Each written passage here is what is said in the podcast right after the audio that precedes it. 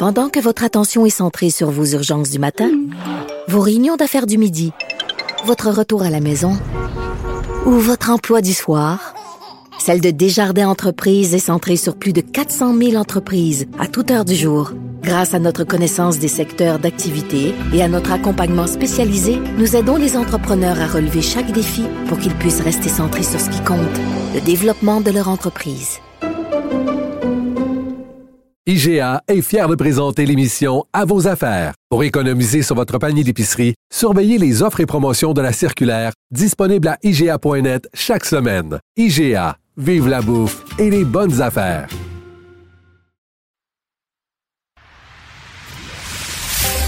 D'une halte routière à l'autre, aux quatre coins du Québec. Là-haut sur l'autobus. Cube Radio. Cube Radio. Rouler dans les coulisses des élections québécoises. Antoine Robitaille. Et bonjour Patrick Tarion, Bonjour Antoine Robitaille. notre chroniqueur constitutionnel et accessoirement professeur de droit à l'Université Laval en sabbatique à Malaga. Et pas à la Malaga actuellement, je pense. Non, ben on se promène un petit peu là d'un colloque à l'autre et tout, mais euh, oui, oui, je passe l'année en, Espagne, dans cette euh, communauté autonome du sud de l'Espagne. Et tu comprends, euh, Patrick, que tout le monde voulait savoir ce que tu pensais de après la mort de la reine, que, que- quels étaient les, les sentiments qui t'habitaient. Et donc, on va parler de monarchie aujourd'hui. Est-ce que la mort d'Élisabeth II, la question sur sa succession, ça relance le- à certains égards le débat sur l'avenir de la monarchie et peut-être même l'idée de l'abolir ici au Canada?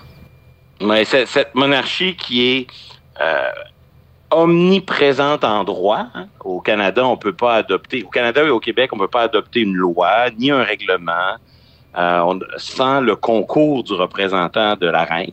Ou du roi, pardon. On s'y habitue tranquillement. Euh, on peut pas nommer un juge, on peut pas nommer un sénateur, même les députés peuvent pas entrer en fonction. Donc, juridiquement, c'est une monarchie incontournable. Sans, sans le représentant de la couronne ou, la reine elle-même ou le roi lui-même, l'État est paralysé. Donc, euh, on est indé- indéniablement dans une monarchie, mais en même temps, politiquement, la couronne est invisible. C'est le propre du Canada. C'est une espèce d'expérience où la monarchie est très, euh, elle est peu présente. Elle est physiquement pas présente sur le sur le territoire. Et, au fond, c'est ça que ça révèle le, décès d'Élisabeth II. Tout à coup, ça nous ça nous ça nous force à, à constater que, que l'on est réellement dans une monarchie, surtout à Ottawa, parce qu'à Québec, euh, depuis la Révolution tranquille, on a fait le nécessaire, je dirais, pour effacer un peu la présence de la monarchie, pour la recouvrir d'un vernis républicain. Dans toutes nos lois, à chaque fois qu'il y, le mot, avait le mot reine, roi ou couronne, on l'a remplacé par le mot État. On a républicanisé par des synonymes. Mais à Ottawa, Justin Trudeau va, dans les prochaines semaines, être dans une situation un peu difficile. Euh, je m'explique. Mettons pour ses prédécesseurs, Brian Mulroney, euh, Jean Chrétien, Paul Martin, on savait pas trop si c'était des monarchistes enthousiastes ou des gens qui faisaient avec la monarchie parce que c'était là puis il y avait d'autres priorités. Ils avaient ils, ils avaient qu'à faire comme à l'habitude puis le, le problème était géré. Mhm. Dans le cas de, de Stephen Harper, c'était différent. Lui, il a voulu, par un excès de zèle, manifester sa, sa- sa- son adhésion sans réserve à la monarchie. Oui, il a, il a rebaptisé même des, je pense, la, la marine. euh, Oui, plusieurs, marine royale. plusieurs euh, institutions canadiennes ont été rebaptisées pour que le mot royal apparaisse, comme Bernard Lan- Landry aimait rebaptiser des, des musées et des institutions au Québec en y ajoutant le mot national. Oui, oui. Stephen Harper, lui, il aimait le, le rebaptiser en ajoutant le mot royal et, et, des, et, des, et des tableaux dans les, de la reine dans les ambassades, etc., etc. Mais, mais si on oublie Stephen Harper, qui est, c'est vraiment particulier, là, cette- ce goût de s'afficher ostentatoirement Mhm. euh, son, son, son adhésion à la monarchie, les autres avant, là, les Mulroney, Chrétien, Paul Martin, on ne sait pas à quel point ils tenaient à la monarchie. Alors que dans le cas de Justin Trudeau, en raison de la succession, lui, il n'aura pas le choix. Il va être obligé de se positionner. Mhm. Il pourra pas juste faire comme avant. On peut pas faire comme avant parce que très vite va se poser la question qu'est-ce qu'on fait sur le 20 dollars? Qu'est-ce Ouais. qu'on fait sur le 25 sous? Qu'est-ce qu'on fait sur euh, un certain nombre de symboles autres que la monnaie, là, mais la monnaie, c'est le plus emblématique. Là. Donc, euh, euh, on s'empresse à imprimer de nouveaux 20 dollars avec un héros canadien qui n'a rien à voir avec le nouveau roi. Ouais. Ou à l'inverse, on s'empresse à adopter des de, de, nouveaux 20 dollars avec la figure du roi Charles. Et, et, et, donc, dans les prochaines semaines, dans les prochains mois, il aura des décisions à prendre et, et, ça peut être une formidable occasion pour probablement pas abolir la monarchie, probablement que la route est encore longue avant d'y arriver, mais à tout le moins cesser d'en faire plus que le nécessaire. Oui. Euh, c'est pas vrai que la Constitution du Canada exige que la figure de Charles III soit sur les billets de 20 dollars. C'est un choix politique qui appartient au gouvernement du Canada et, c'est à eux de, saisir l'occasion présente pour doser le degré de royalisme qu'ils veulent euh, intégrer dans les institutions. Et, c'est pas évident parce que on le sait très peu, mais Pierre Trudeau, le père de Justin Trudeau, c'est probablement le premier ministre du Canada qui a le plus fait pour rapprocher le Canada de l'abolition de la monarchie. Oui. Dans les années 70, il avait euh, déposé à la Chambre des communes un projet de loi, le projet de loi C-60, ce projet de loi contenait deux choses. Une réforme unilatérale du Sénat, de la Chambre haute, et une réforme de la charge de gouverneur général. Ça a tout de suite bloqué. Le volet Sénat est allé devant les tribunaux, ça s'est rendu en Cour suprême. Puis le volet gouverneur général, c'est les provinces qui se sont opposées. On était dans les années pré-rapatriement de la Constitution. Mmh. Oui, c'était avant euh, 82, ça, là. Exactement. Mais juste avant, on était, les négos étaient amorcés. Et là, euh, Pierre Trudeau voulait euh, faire certains aspects de la réforme constitutionnelle unilatéralement sans l'accord des provinces. Et, et là-dedans, il y avait rendre autonome le gouverneur général. Parce qu'en ce moment, le gouverneur général, tous les pouvoirs qu'il détient, il les détient parce que la reine lui délègue ces pouvoirs-là. Oui, c'est ça.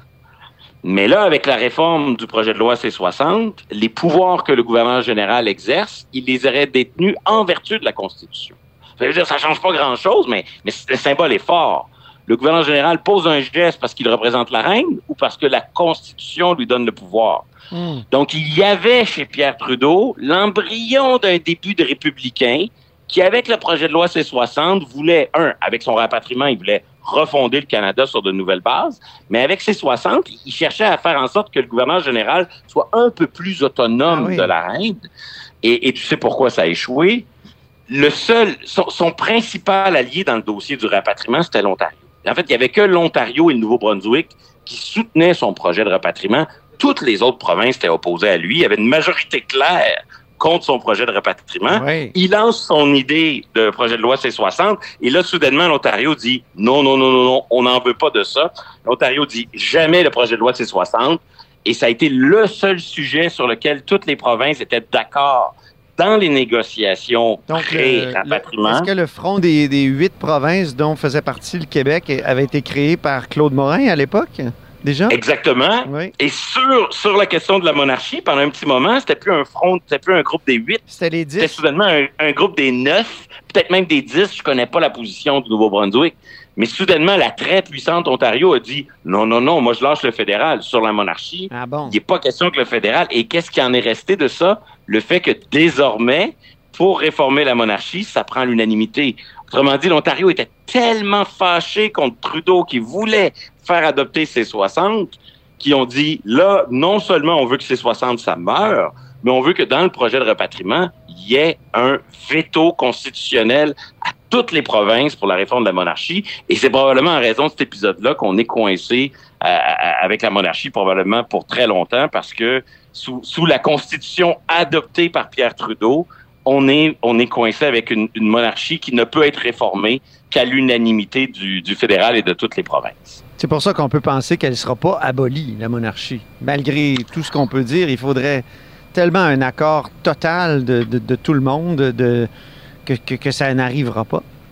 C'est pour ça qu'il est probablement plus sage à court terme d'en effacer la présence Oui. avant, de, avant de, de l'abolir complètement. Mais au Québec, euh, tu m'as déjà dit que l'attitude à l'égard de la monarchie, du moins dans le gouvernement caquiste, c'est un peu schizophrène. C'est-à-dire Oui. que on allait comme dans tous les bords, dans tous les côtés, dans, dans toutes les positions en même temps. Oui, c'est spécial parce que Successivement. Oui, euh, on a, euh, on a par exemple la, la loi euh, adoptée par Sonia Lebel. On avait parlé de ça à ce micro-là à l'hiver de 2021. Une Oui, la loi sur la dévolution. C'était une loi importante qui disait il faut éviter des problèmes si jamais il y a, il y a, il y a décès de la reine. Il faut éviter d'avoir à prêter un nouveau serment au nouveau roi. C'est ce que permet cette loi. Et puis il faut éviter de tomber en élection euh, parce que historiquement, le Parlement meurt lorsque la, la reine décède. Dans tous les autres parlements, on a adopté des lois pour dire on fait plus ça. Là, à Québec, il y avait un doute, est-ce qu'on avait aboli l'article et tout ça? Fait qu'il y a comme eu une politique menée par la ministre Sonia Lebel pour dire la succession là, qui s'en vient, qui est maintenant euh, présente pour nous, c'est quelque chose de sérieux, puis il faut adopter une loi pour gérer cela. Mais en même temps, Mhm. la loi elle était très chirurgicale. Elle ne réglait que les principales urgences sur des sujets très consensuels. Après ça, on a euh, euh, sous euh, à la fois l'influence de Sol Zanetti, député de Québec solidaire, mais aussi du leader du gouvernement, euh, Simon Jolin Barrette, on a eu dans les dernières semaines de juin, lors de la dernière session parlementaire, on est passé très proche d'abolir carrément le serment à tout jamais. Oui. Avec Sonia Lebel, on a aboli le serment si jamais le roi meurt ou la reine meurt, est-ce qu'il faut prêter un nouveau serment? Mais là, est-ce qu'on pourrait dire plus jamais de serment, même quand euh, on a à- au lendemain d'une élection? Oui. Et, et- et là, ce qui est drôle, c'est que le ce qui est étrange, du moins, c'est que le gouvernement aurait pu appeler ce projet de loi-là durant les quatre années qui étaient au pouvoir. Ils l'ont fait seulement dans les dans les derniers jours, là, dans la dernière semaine de travaux, à un moment où ça prenait l'unanimité de tous les députés, du moins de tous les groupes parlementaires, et Marc Tanguay s'y est opposé au nom du groupe euh, libéral. Mm.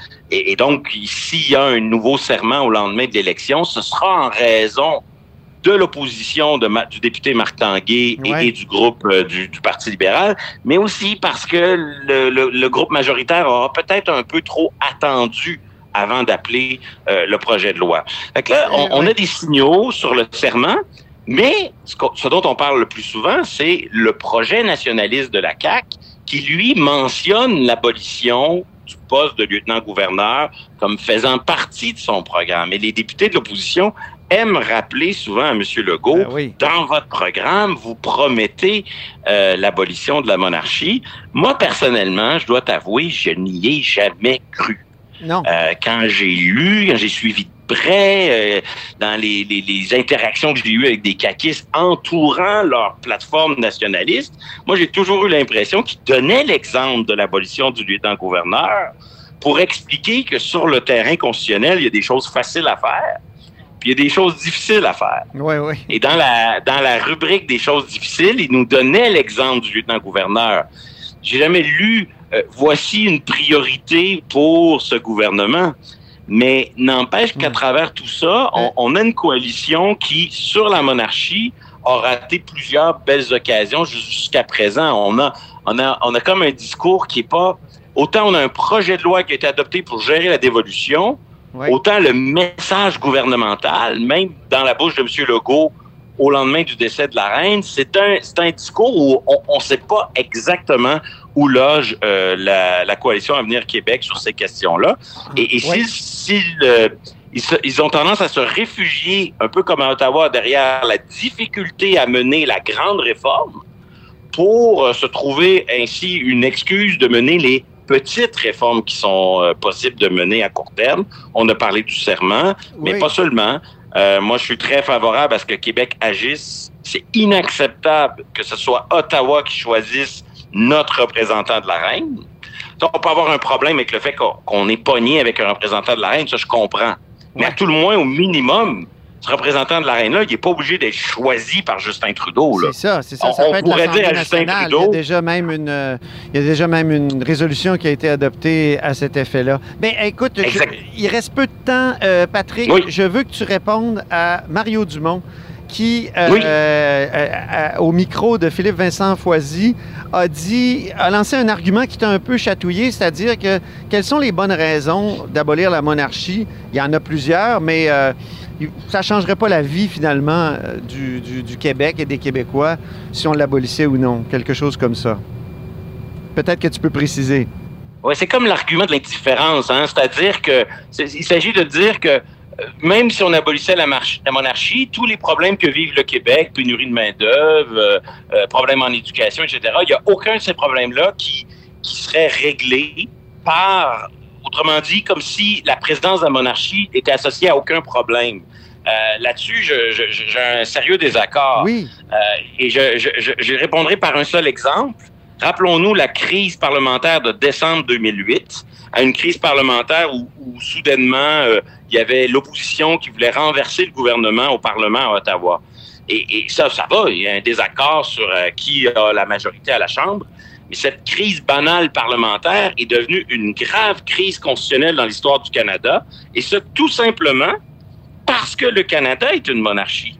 C'est-à-dire que parce que le Canada est une monarchie, nous ne savons pas très bien quels sont les pouvoirs du représentant de la reine. Ben oui.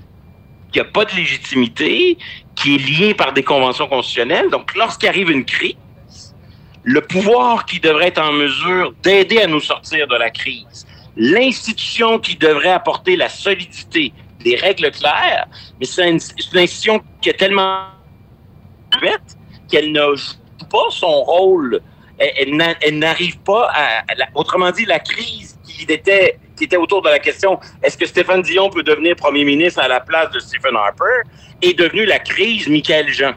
Au lieu d'avoir une crise sur qui a la confiance de la Chambre, c'est devenu la crise de qu'est-ce que le gouverneur général a le droit de faire.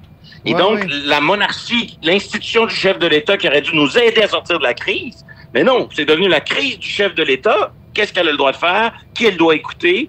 Et donc, ça, c'est la preuve que plutôt que solidifier nos institutions, la monarchie, parce que les règles qui l'entourent sont floues mhm. et sont de nature conventionnelle, donc c'est des règles un peu molles politiques, ben, pour ces deux raisons-là, quand il arrive une crise, la monarchie n'arrive pas à apporter, à faire le travail qu'on attend d'elle, les rares fois où on a besoin d'elle. Donc, je pense que c'est faux de croire que euh, euh, de, de, que le statu quo là c'est parfait, il y a aucun problème. Le, jour où ça se met à aller mal, on a besoin d'avoir des règles du jeu claires. Ben, c'est un excellent point, très bonne réponse euh, à Mario. On va lui envoyer puis ça fera un bon débat à Cube Radio. Oui, bien sûr. Merci Patrick Taillon.